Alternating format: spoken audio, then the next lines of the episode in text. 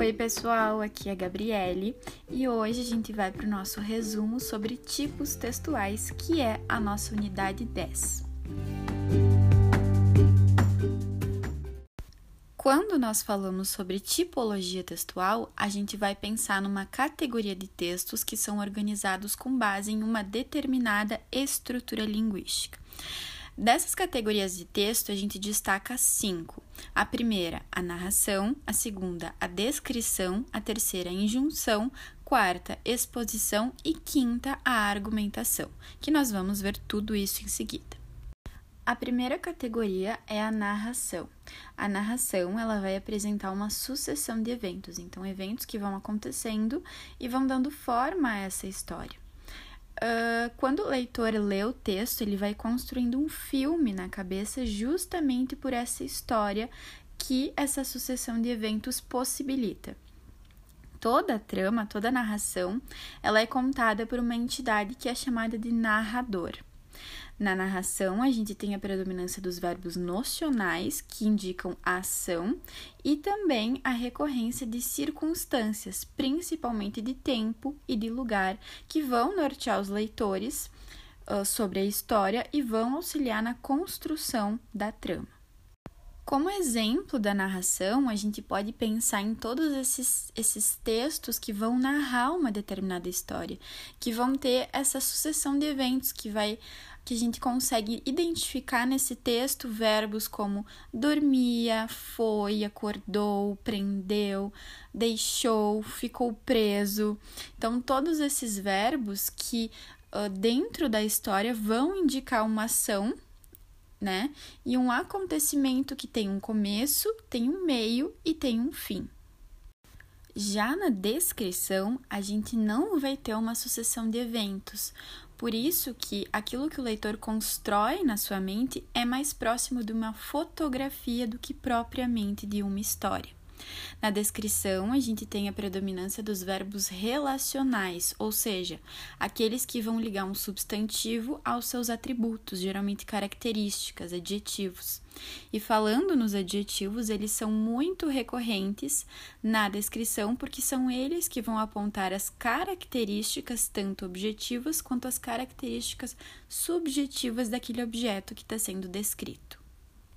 A injunção, por sua vez, é a comunicação centrada no receptor, justamente porque tem o objetivo de fazer com que essa pessoa, com que o receptor, seja instruído, orientado à realização de alguma atividade.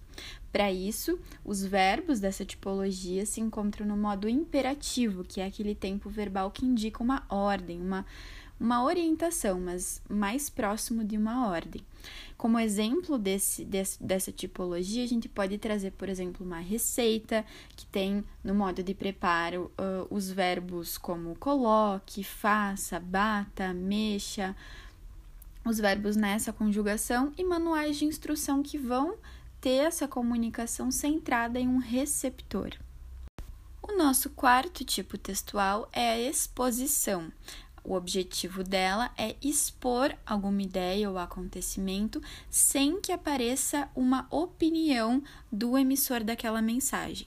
A função da linguagem que vai predominar nesse texto é a função referencial, por isso que a gente encontra essa tipologia geralmente em notícias, que são linguagens neutras e que não aparecem a opinião da pessoa que está emitindo a mensagem. Já a argumentação, ela aparece quase como um contraste da exposição, porque aqui a opinião da pessoa que está emitindo a mensagem deve aparecer. Então, na argumentação, o objetivo é convencer o leitor de que a opinião que está sendo apresentada sobre aquele tema é coerente e está sim correta. Para isso, são feitas afirmações, explicações e fundamentações, sempre utilizando alguma estratégia argumentativa. E essas estratégias argumentativas podem ser citação de uma autoridade, um dado estatístico, uma referência externa, um fato que está acontecendo na realidade, tudo isso para trazer um respaldo para aquilo que se está defendendo.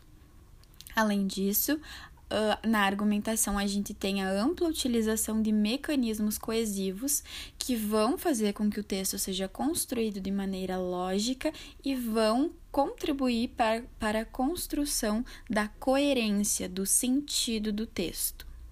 Sempre lembrem, esse é um ponto muito importante. Nem sempre os textos vão apresentar apenas um tipo textual. A gente sempre vai identificar qual, uh, qual tipo textual é predominante no texto, porque às vezes um texto pode trazer uma narração, interromper aquela narração para fazer a descrição de um objeto, por exemplo. Então são duas tipologias. Por isso a gente sempre identifica a tipologia predominante no texto.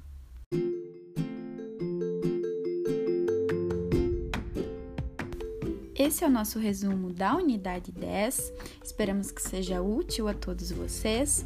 Nós desejamos bons estudos e até mais.